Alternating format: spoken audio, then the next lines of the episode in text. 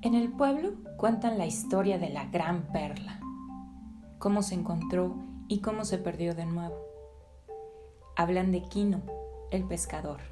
y de su esposa, Juana, y de su bebé, Coyotito. Y cómo la historia se ha contado tantas veces. Esta se ha enraizado en la mente de todos los hombres. Y como sucede con los relatos que están en el corazón de la gente, Solo hay en él cosas buenas y malas y cosas blancas y negras y malévolas y ningún término medio. Si esta historia es una parábola, tal vez cada quien haga su propia lectura y vea en ella el reflejo de su propia historia. En todo caso, en el pueblo se dice que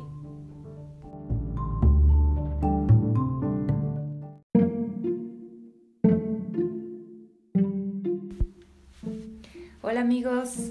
pues así empieza esta fascinante novela, o bueno, cuento eh, corto o pequeña novela que les voy a platicar el día de hoy. Se llama La Perla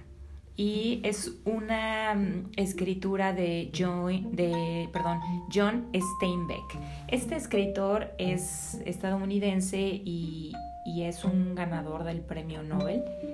Y esta es una novela súper cortita. Voy a decirles, tiene 88 páginas, claro que con la letra súper chiquitita y todo muy, muy compacto. Y la tengo yo en la editorial, ahorita les digo porque no la veo aquí, Penguin Books se llama. Y es una, una historia muy pequeña, muy cortita, una novela chiquita, pero fascinante. Em, trata, como ya les leí en la introducción, es una introducción muy breve, pero realmente es un gran resumen de todo lo que es esta novela. Esta novela nos habla de Kino. Kino es nuestro personaje principal y él es un pescador.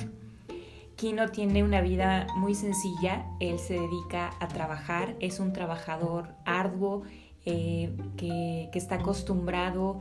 eh, ya saben, es de esas familias que su padre era pescador y su abuelo era pescador y tiene y, han crecido y heredado esa forma de trabajar, de trabajar duro, levantarse temprano, esforzarse y de todo conseguirlo a base de su esfuerzo. Él vive en una comunidad indígena. No nos habla exactamente de dónde está, por ahí nos menciona que, es en Nayarit. Muy curioso, ¿no? No sé si a lo mejor este autor tuvo algún acercamiento y este pero que es una comunidad en realidad indígena de tal forma que es como muy pequeña, muy unida, pero al mismo tiempo, como se dice por ahí, pueblo chico, infierno grande. De tal forma que no hay secretos en ella, cualquier cosa que sucede inmediatamente se enteran todos los demás. Y así comienza la vida de Kino. Nos empieza el relato con una mañana que pareciera como cualquier otra, en donde él y su esposa Juana abren los ojos, se levantan para comenzar la rutina del día. Ellos tienen a un, un pequeño hijo que se llama Coyotito, y es en realidad un bebé. Inicia una mañana como un día cualquiera y sin embargo parece ser una mañana perfecta. Tienen un perro, un perro todo flacucho y, medio pues medio descuidado, pero que está ahí con ellos y es muy fiel. Y bueno, pues así amanece el día para Kino y para su esposa Juana. Y un poquito avanzado el comienzo del día, pues resulta que un escorpión o alacrán pica al pequeño bebé y entonces se desatan una serie de eventos. Para esto, pues los vecinos inmediatamente se dan cuenta de que le picó un, un alacrán de esa forma en la que no sabes de dónde salieron, no sabes cómo se enteraron, pero ya todo el mundo lo sabe y entonces todo el mundo está ahí tratando de saber qué, qué va a pasar. Juana, en el miedo de, de que no sabe es mamá primeriza, es su primer bebé y entonces no sabe qué hacer y, y lo único que se le ocurre es decir, necesitamos a un doctor. Y el doctor cercano a esta comunidad indígena, eh, no tienen ellos un doctor propio, sino que eh, usan remedios eh, pues conocidos y qué es lo que ocupan para curarse, pero no tienen un doctor como tal o un curandero que, que, que ministre en esta aldea. Así que tienen que ir en busca del doctor de la ciudad. Van a la ciudad más cercana o, a, la parte del pueblo que está civilizada, por decirlo de alguna forma, buscan a este médico, pero este médico en una actitud muy egoísta y soberbia se niega a atenderlos, uno por ser indígenas y dos por no llevar dinero con qué pagar. Así que se niega, tampoco haciéndolo de forma Em, frontal y franca, sino que con mentiras se zafa de poder atenderlos. Así que en la desesperación de y ante la víspera de, poder perder a su bebé porque el veneno de este alacrán se esté expandiendo y que no saben qué efectos pueda tener, un poco también em, este autor nos describe de forma increíble todo un ambiente y toda una atmósfera y entonces nos da nos da claridad acerca de estas situaciones que, a veces se dan en la que la ignorancia de la gente es, es clara y es palpable y ellos se saben ignorantes en, este sentido de salud y médico. Así que em, buscan por todos los medios poder acceder a recursos para, para poder conseguir a un médico que cure a su bebé. Así que como él es pescador,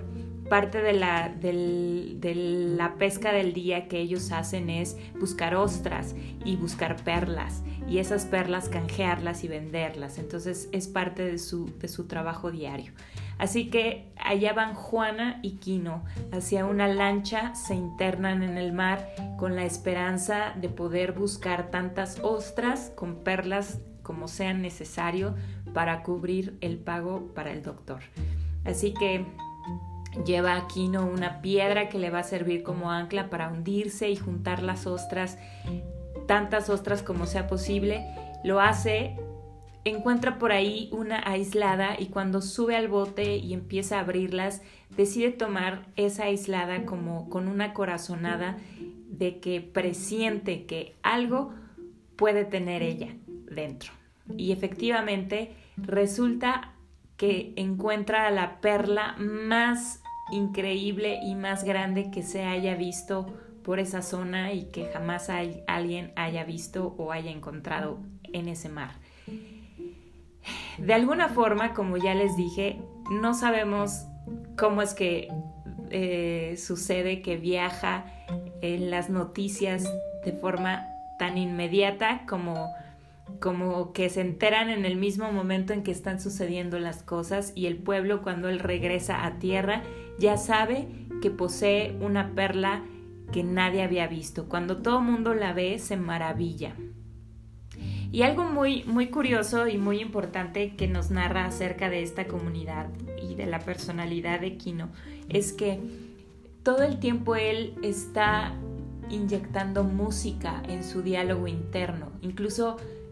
nos sugiere que no hay en realidad diálogo entre estas personas, sino que todo sucede de una forma tan intuitiva, como tan natural,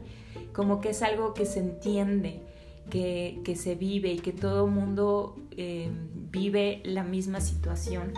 Y hay música de suspenso y hay música de alegría y es una música que se tiene de generación en generación, música que esta comunidad indígena en algún momento produjo y, se queda enraizada en sus mentes, en sus corazones, de tal forma que su vida cotidiana la viven literalmente escuchando este tipo de música. Eso es algo que me pareció muy curioso, así que cada vez que Kino vive o observa algo diferente, lo puede observar y vivir y sentir con música. Eso me gustó muchísimo acerca de este relato. Así que una vez que el pueblo se entera, el rumor de que hay una perla extraordinaria en manos de Kino,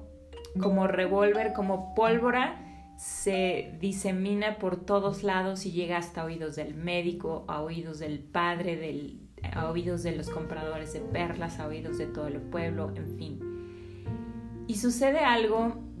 que podríamos pensar que es muy normal, pero que al mismo tiempo es un fenómeno que quizá no ocurre en, en las grandes ciudades, podríamos pensar, sino precisamente en estos núcleos que viven tan, tan, tan unidos, tan cercanos, que, que se puede percibir un cambio en el ambiente, un cambio en el viento, como si, como si eso fuera algo que, que se alteró en algún punto, en algún momento que nadie percibió, pero que de un momento a otro algo cambió para siempre en la mente y en la vida y en la comunidad y por supuesto en la familia de Kino y en el, en, el mismo Kino. Esta perla y el conocimiento de ella y, la posesión de ella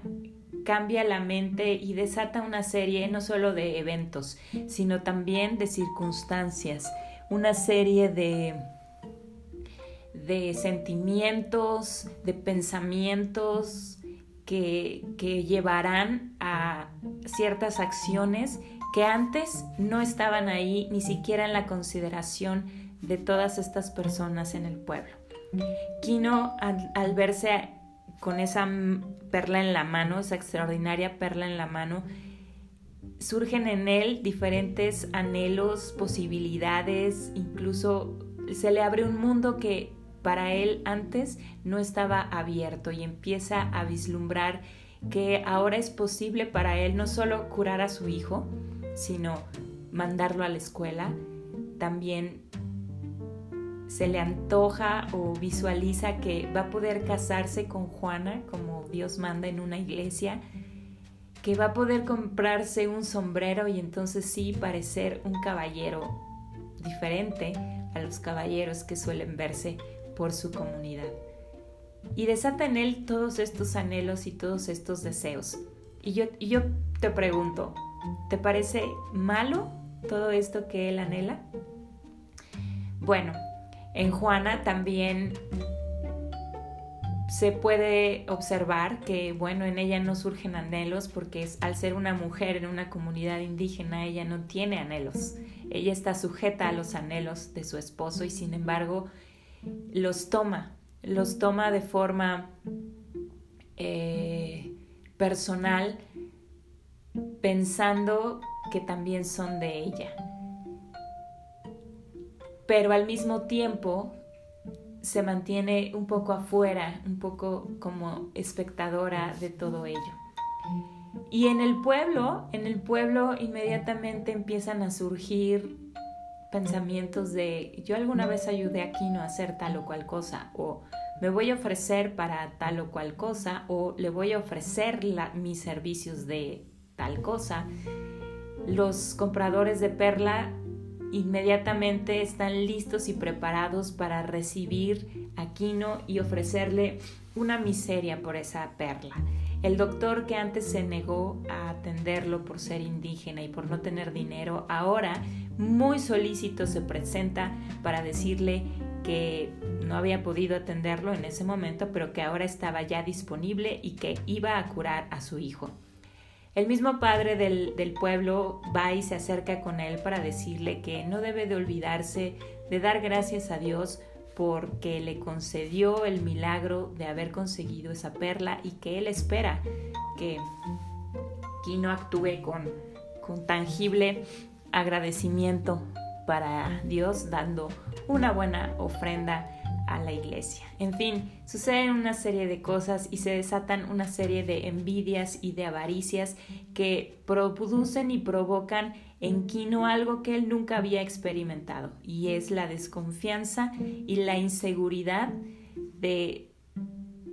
eh, experimentar eso dentro de su propio núcleo, desde el seno de su comunidad, de esta gran familia a la que él pertenecía, ahora se siente inseguro, se siente eh, vigilado, se siente envidiado, tratan de robarle muchas ocasiones em, la perla y, suceden muchas cosas. Él se va dando cuenta de las intenciones de la gente cuando se acerca a él y decide mejor salir de ese pueblo e ir y buscar otro lugar donde poder vender la perla en búsqueda de esa imparcialidad que no está recibiendo desde su propia comunidad. Y bueno, en algún punto su esposa ve todo lo que está sucediendo desde ese punto en el que ella está un poco afuera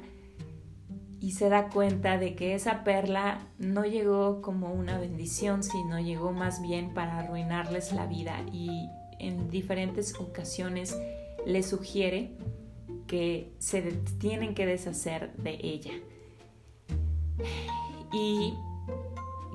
Kino, lejos de escuchar a su esposa y de que juntos como familia y como, em, como equipo, porque realmente el autor nos va narrando las, las situaciones de una forma tan padre que, nos hace entender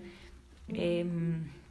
qué nivel de relación existía entre un personaje y el otro y, y, nos da a entender que entre Juan, Juana y Kino había un entendimiento incluso de que no necesitaban hablar ni decir realmente como les digo no había en realidad mucho no hay en realidad mucho diálogo entre personajes y, esa comunicación no verbal em, esa comunicación abierta que se respira en el ambiente en algún momento entre ellos se trunca y Kino se vuelve desconfiado incluso hasta de su propia esposa. El, punto es, no les quiero relatar el final, sino que toda esta situación va, va como en una cadena desencadenando diferentes hechos y circunstancias. De tal forma que, como les digo, Juana llega a la conclusión de que esa perla no les va a hacer ningún bien, no les trajo ningún beneficio y lo que pudo haber sido un, un hecho milagroso y fortuito y extraordinario en la vida de un hombre o incluso de una comunidad se volvió en una tragedia y en una verdadera maldición para aquel que la encontró. Y realmente lo, increíble de este pequeño relato es que nos relata y nos describe tan bien una situación y, y pues a veces las reacciones y el pensamiento humano. Em, por ahí leí que, bueno, cuando este escritor, que les repito su nombre es John Steinbeck, gana el premio Nobel, pues se hace muy polémico porque realmente la mayoría de las personas que, que opinaron al respecto, pues opinan que no se lo merecía.